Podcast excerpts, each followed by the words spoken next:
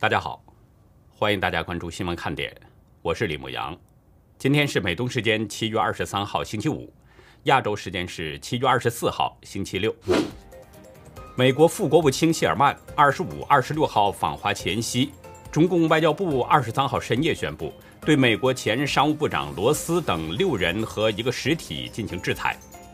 中共外交部发言人表示，这是对美方十六号制裁七名中共涉港官员的对等制裁。当地时间二十三号晚上八点，已经推迟了一年的东京奥运会举行了开幕式，但是因为疫情的影响，东京国立竞技场空空荡荡。美国司法部二十二号宣布，纽约一个大陪审团提交一份新的起诉书，指控九人受中共的指使，强迫一对在美国居住的中国夫妻返回中国。这九个人都被认定是中共代理人，他们面临着最高刑期十年的监禁。如果有跟踪行为，最高还有五年的监禁；如果还有串谋妨碍司法，那么还将面临着最高刑期二十年的监禁。伦敦市长萨迪克·汗二十二号表示，欢迎香港人为逃离中共对民主钳制而来到英国追寻新的生活。他宣布将拨款九十万英镑，大约是一百二十万美元，协助香港人解决在伦敦的居住、教育和就业等问题。本月初遇刺身亡的海地总统莫伊兹二十三号举行葬礼，他的遗孀马婷、亲戚、内阁成员和政府高官将向他进行最后告别。截止到美东时间七月二十三号下午两点，全球新增确诊中共病毒人数是五十八万五千二百三十三人，总确诊人数达到了一亿九千三百七十三万三千零二十人，单日死亡是八千九百五十八人。累计死亡总数是四百一十五万六千一百三十八人。下面进入今天的话题，我们今天还是重点谈河南的灾情。新乡的水灾超过了郑州，有传闻说已经被军管了。有“死亡隧道”之称的京广路隧道积水渐渐抽出，遗体也开始显现了。失联的亲人在附近焦急地等待着消息。而水灾后的广郑州。许多地方都出现了塌方，有的大楼情况相当危急。郑州人哭诉家没了，什么都没了。但是习近平却在河南水患严重的时候去了西藏考察，他真的是关心灾民吗？随着雨带向北移动，河南的安阳、鹤壁、新乡和焦作等地区都出现了持续特大暴雨。距离郑州七十公里的新乡。今天已经发布了暴雨红色预警和停课停业通知。今天下午，有网友在推特爆料，新乡已经军管了，除了部队的军车可以进入，社会的任何车辆都不允许进入，社会上的捐助物资也进不去。现在我们已经深入灾区内部，现在只有我们青岛九九五能进来，其他的车辆一律进不来。刚刚送进来一车物资，其他的社会车辆一律不让进，任何车辆不让进。现在这边已经军管了，已经被军管。这个消息目前没有其他的消息源佐证，我们需要当地的知情朋友向我们提供进一步的消息。但实际在今天早晨的时候，新乡的街头就已经出现了水陆两栖装甲车。当时就有网友质疑，这是救灾还是维稳呢？新乡被军管，相信呢大家都能想得到，如果确实是这样的话，一定是灾情特别严重才会这么做。但是外界很难看到真相，因为灾区被军管，那就更意味着，也许只有上天在天上飞，才能看到新乡的水灾情况。一位新乡的网友。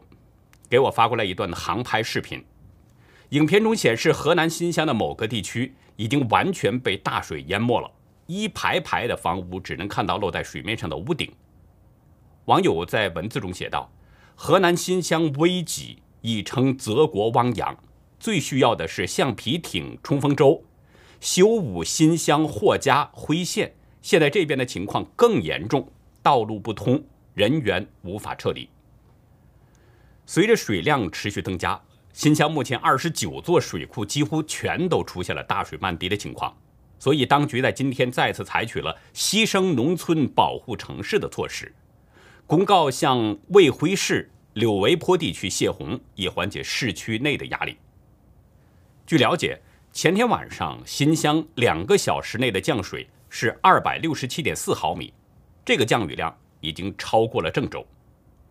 一位新乡的居民对财新网说：“一夜就把我家给淹了，老老小小都困住了。早上水已经到脖子了，被救援队用船拖出来的，八中也全淹了。还好学生们都放暑假。”在紧邻太行山的辉县，情况更加危急。今天早上，辉县沟西庄的村民张女士告诉大纪元，附近四座水库都在泄洪。而当局事先并没有通知，当洪水突然冲进了村里，人们才忙着往高处转移，但基本上都是在自家屋顶。张女士介绍，辉县很多村庄都被洪水淹了，目前洪水还在上涨。突如其来的洪水冲走了大量的汽车，冲毁了三座大桥，部分村庄的积水深度已经超过了人的身高。许多来不及逃离的村民，只能是战战兢兢在房顶避难。等待着救援。张女士表示，全村村民都已经两天两夜没睡觉了，因为水在一直上涨，每个人心里面都很害怕，谁也不敢睡。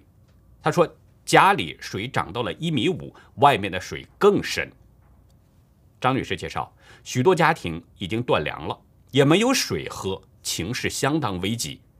但是等了两天两夜，一直等不来救援人员，没办法，村民们只能自救了。他介绍，民间救援队刚刚用两艘冲锋艇把部分老弱病残运转移走了。张女士特别强调，是民间救援队，不是市政府的组织的人员参与救援。她说，村民自己向外面扩散信息求援，所以有自愿者组织成了民间救援队过来救援了。一位化名叫李芳的村民也告诉大纪元，报了几次警也没有用。要我们自己跟村干部协调，说外面也进不来，要我们先自己自救。李芳女士介绍，她目前带着三个幼子，跟另外三个家庭是挤在别人家的二楼，但水位还在不断的上涨，外边也一直在下雨。她说，我们周边感觉没地方可以撤离了，外面的水位都达到两三米了。辉县吴村镇王范村的林先生说。今天上午的雨还是挺大的，路上的水有两米深，人都出不去了。林先生说：“我们都退到了楼顶，但是现在还在下雨呢。楼顶上的人多了，二十多人不止，我们还没处退。这里是地势最低的。”林先生说：“二十二号的大水是一下子涨上来的，它就是两三个小时直接涨到这么高，两边的水库一起放的，现在就一直在求援。”一直没有人过来，天亮了还没有人过来，有什么办法呢？老家是吴村镇的一位先生呢，化名郑亮，他对大纪元说：“几十年的桥冲断了，庄稼也淹了，交通都断了。至于有没有人员伤亡，现在还不清楚。”他说：“农村那个地方，即便有伤亡也不让报，不像郑州，你明显看到这个尸体。”农村这儿，反正没看到尸体就没报了。郑亮介绍，吴村镇附近有两座水库，他说水漫金山，肯定是泄洪造成，也没有通知老百姓。就像这次郑州地铁负责人，也没有说要停止运营，反正就没有把老百姓的人命当回事儿。而且新乡市区里漏电，有人被电死的。有当地的网友发视频说。外来援助河南的救援队，请直达辉县玉河镇周边几个村，灾情严重，东西烟沟、穆家营等水位上升很快，几个村庄被泄洪区包围，村民无处撤离，现在已经断水、断电、断网，请求救援，水里有人被困。今天上午，河南渭河鹤壁段发生了决堤。尽管填入了很多车的石头，也有多辆大卡车被填入，但是仍然于事无补。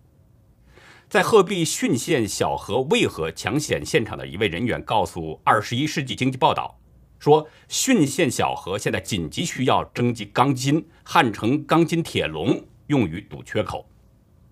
大水很快淹没了侯村和四南，也很快淹没了高速公路，吓得一些车主们赶紧弃车逃命。有视频显示，人们下车逃命的时候，大水已经淹到了人们的腰部。车已经不要了，保命要紧啊！都要出来，都要出来，都要出来啊！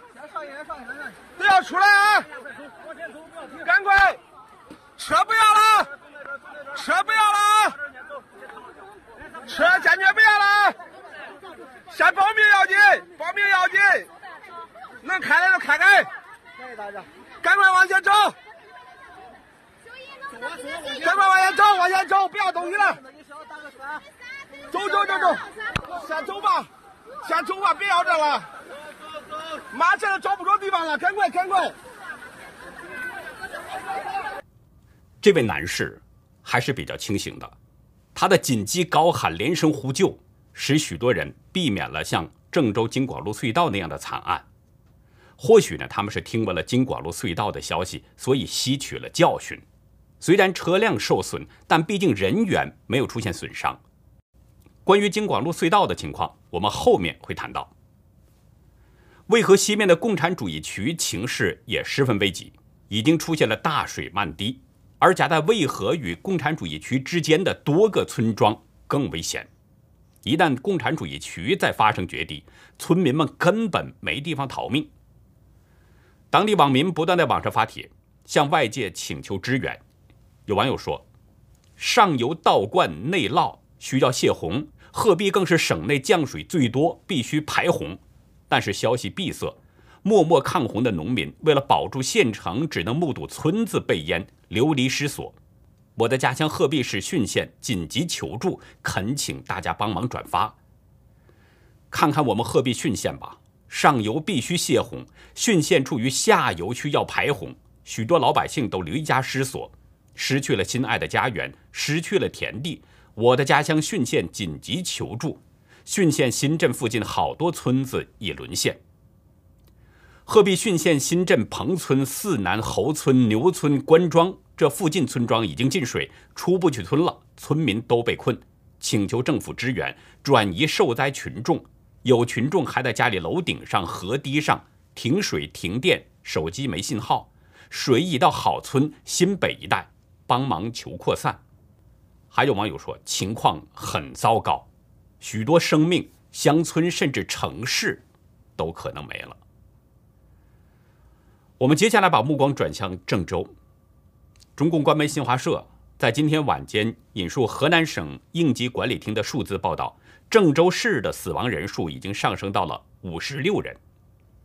但社交媒体上出现了大量的寻找郑州失踪者的信息。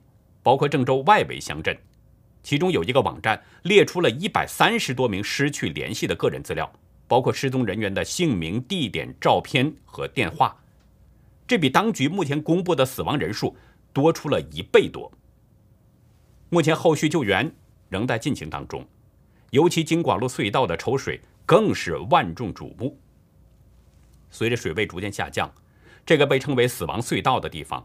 工作人员已经拖走了很多的车子，也陆续发现了不少尸体。有网民披露，从目前已经露出水面的车里，已经找到了十几具遗体。也有视频中可以看到，有工作人员抬出了裹着白布的尸体，在陆续向外转移。不知道这些遗体是不是在当局的统计名单当中？隧道里边还有大量的积水，水位仍然很高。不知道隧道里边。还有多少辆被水淹着的汽车，也不知道还会发现多少遗体，这是非常令人惊心也非常揪心的事。昨天夜里，尽管警察是封锁了京广路隧道出口附近，但郑州居民仍然是远远的围观，既是关注抽水的进展，也在同时表达着愤怒的抗议。在这其中，有不少是寻找失踪亲人的市民，包括两名十五岁男生。许玉坤和李浩明的家属。许玉坤的妈妈马女士告诉《新京报》，她就在京广隧道附近。李浩明的妈妈陈芳表示，自己正在家中等待，但孩子的舅舅在京广路隧道附近。已经两天没有睡觉的马女士介绍，儿子的同学看到了他进了隧道，两三天没有消息了，打电话也是关机。儿子的同学介绍呢，当天京广路隧道被淹没之前，看到许玉坤和李浩明骑着电动自行车进了隧道。其中一个人在下午四点四十二分给同学打电话，说电动自行车在隧道里被冲走了。话还没说完，电话就断线了。另外两名男生在下午五点左右到了隧道口，当时隧道外面的积水已经没到了膝盖处，没办法进入隧道去查看，于是把许玉坤和李浩明被困在隧道的消息告知了他们的家长。许玉坤的阿姨对《纽约时报》表示。如果他们在隧道里面的话，就没有希望。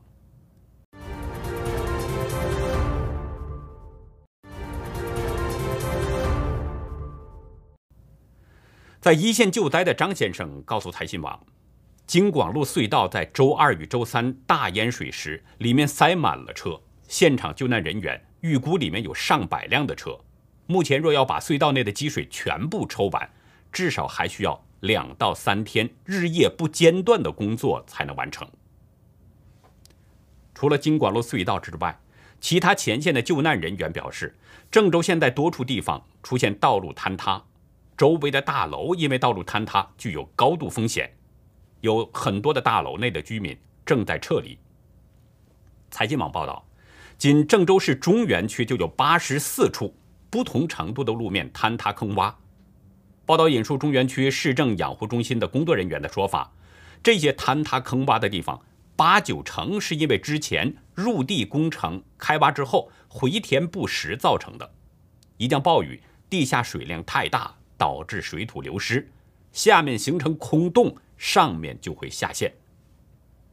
有网友在今天傍晚在推特上爆料，郑州陇海路通讯大世界门前的路面发生坍塌。大楼里的人已经被紧急疏散，在画面中可以看到，大楼前面出现一个巨大的坑，周围有几个人在围观。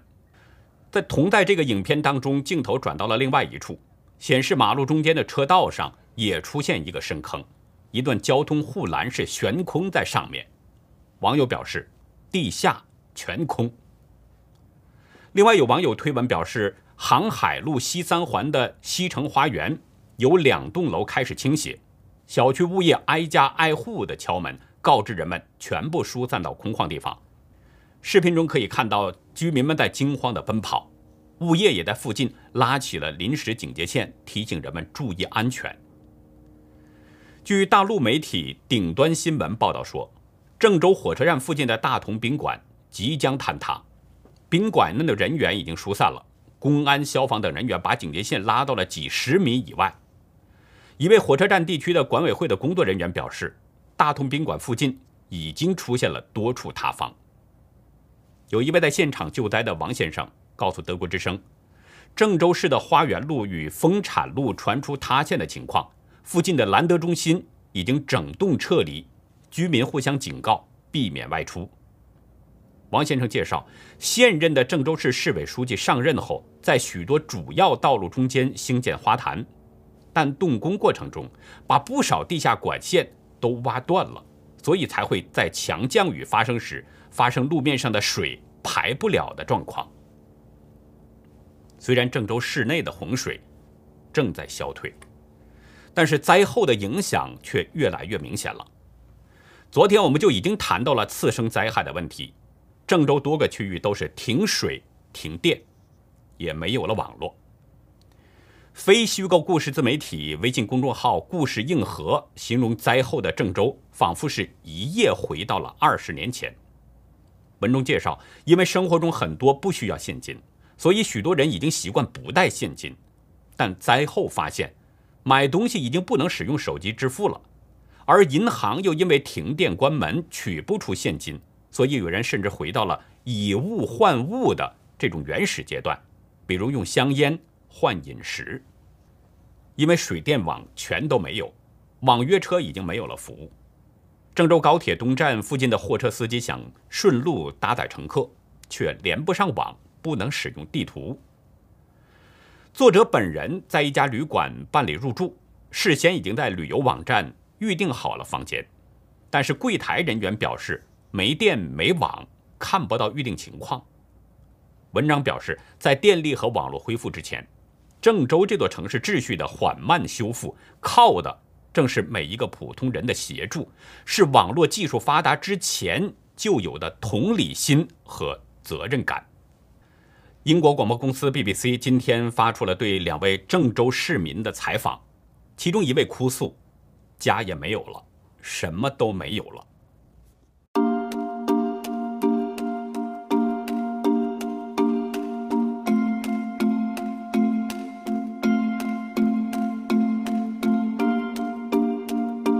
这还没法吃，没有了家都麻了，人也没有了，家没有了，啥没有了，谁也不能吃，也没有电。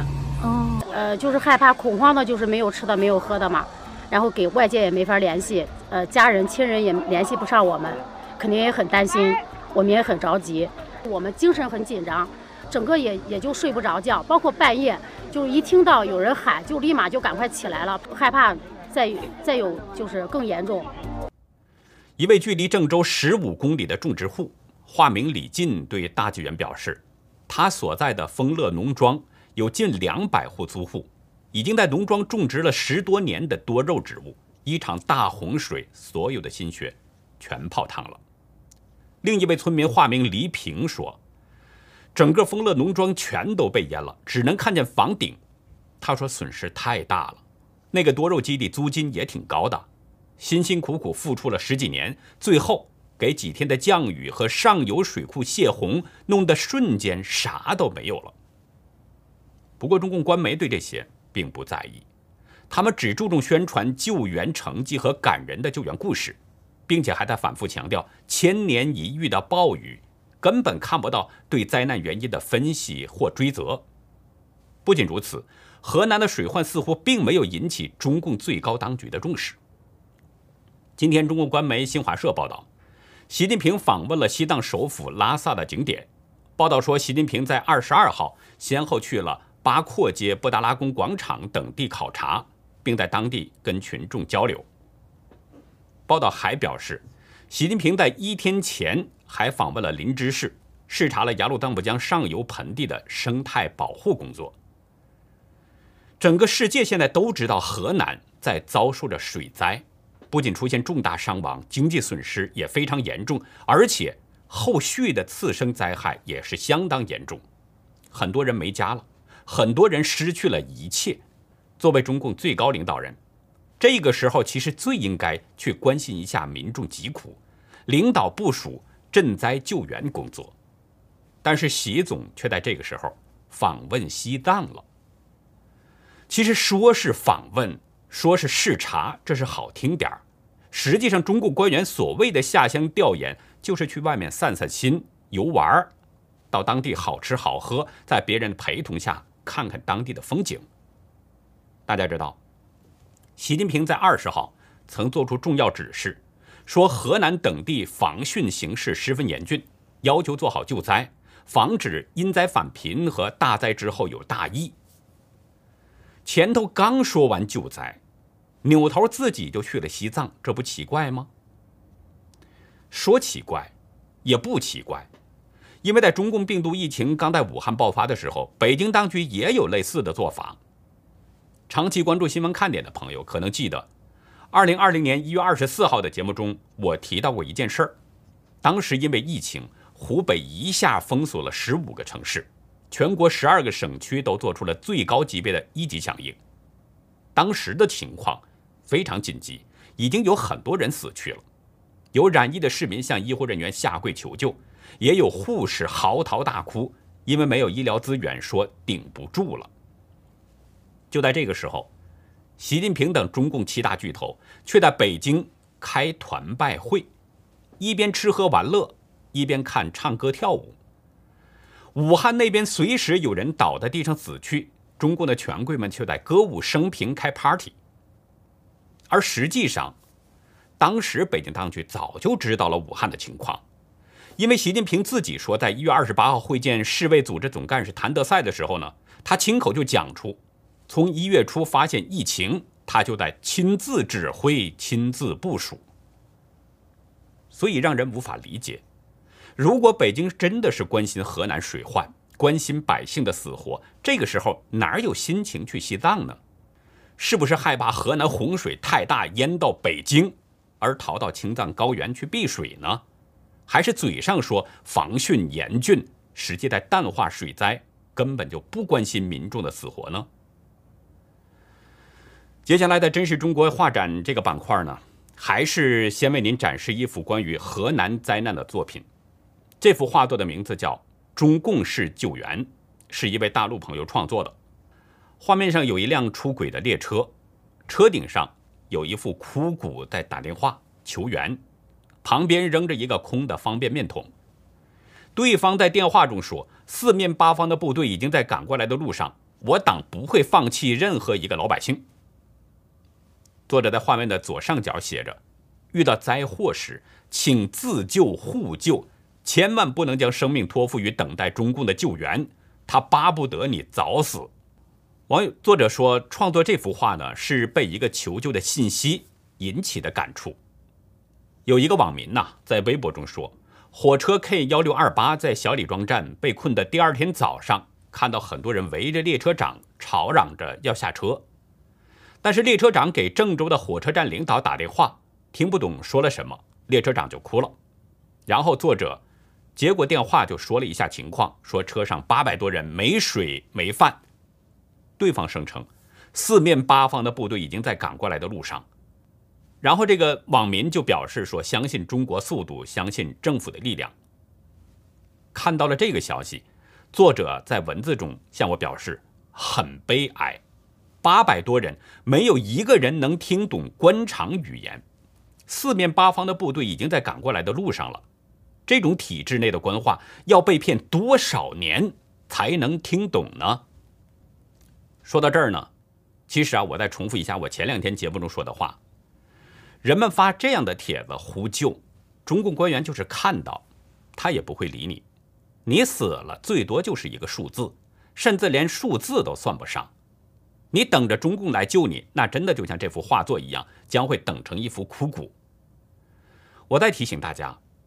遇到危急险情的时候，你如果发“打倒中国共产党”或者“天灭中共”，不一会儿可能就有警察过来，也许你可能会因此被抓，但总比丢了性命要好。第二幅画作的名字叫《清明下河图》，这是一个马来西亚的谭先生创作的。画面的上半部分呢，有一个像是天安门的建筑。前面挂着红红的灯笼，空中还燃放着礼花。画面的下半部分，空中正在下雨，地面上的积水已经很深了，淹没了许许多多的人。在水流的上面，只能看到一些灾民求救的手。谭先生在文字中表示，这幅画是针对这几天在郑州的大洪水进行绘制的。画作下方是大雨中的郑州，被大水淹没的民众在做最后的挣扎。谭先生说：“上面的天安门比喻着中共的领导层，不只是在漠视末顶的郑州人民，还挂起了红灯笼，燃放焰火，为领导人歌功颂德，粉饰太平。”谭先生表示，这幅画与《清明上河图》做一个对照，一个是歌舞升平、繁华鼎盛的朝代，一个是当今中共统治下千疮百孔的中国。中共的反智与蔑视人性，把中华文明。推向了灭亡的深渊。感谢两位朋友的精彩画作，把眼下最真实的中国呈现了出来，也揭示出了中共的无耻和邪恶。我希望大家呢都来参与这样的活动，这是在用画笔讲述事实真相，是在救人，也是在记录历史，所以非常有意义。大家的作品呢可以寄送到我们的爆料邮箱。xwkd 二零一七 at gmail 点 com，我会在节目中进行展示，然后上传到优乐客网站。大家如果想看以前的作品呢，也可以到优乐客网站去观赏，为您喜欢的作品点赞。另外呢，大家投稿的时候，请介绍一下您的画作内容。为什么？因为我们发现有一些作品呢，整体感觉很好，画的很好，但是有一些创作元素我们不能准确的把握作者的用意，所以需要大家做一些说明，这样就可以帮助我们更好的理解您的作品所表达的意思。如果您的作品是在别人的作品之上进行的二次创作，那么请一并说明原作出处，这样既是对原作者的尊重，也避免我们出现侵犯版权的问题。居鲁士大帝年轻的时候啊，虽然是波斯帝国的王子，但是他的言行举止跟普通人家的孩子没什么区别。他知道如何完成手边的工作，而且呢，他也只吃那些简单的食物，而且是睡硬板床。他甚至学会了如何忍受饥饿和寒冷。继承了王位之后呢，他同时也成了米底国的国王，成了一位睿智、宽仁、强有力的统治者，征服了强大的巴比伦王国。后来呢，他使波斯变成了广大又强盛的帝国。那么他是究竟凭什么做到的呢？在今天的文化看点，跟大家就聊聊为王之道。欢迎大家到优乐客会员区去了解更多。我们会员网站的网址是 http: 冒号双斜线牧羊 show 点 com，还有一个是 http: 冒号双斜线 youlucky 点 biz。那好，以上就是今天节目的内容了。如果您喜欢新闻看点，请别忘记点赞订阅，同时帮我们把这个频道尽可能的多多转发出去，让更多有缘人能够看到我们，听到我们的声音。感谢您的帮助。也感谢您的收看，再会。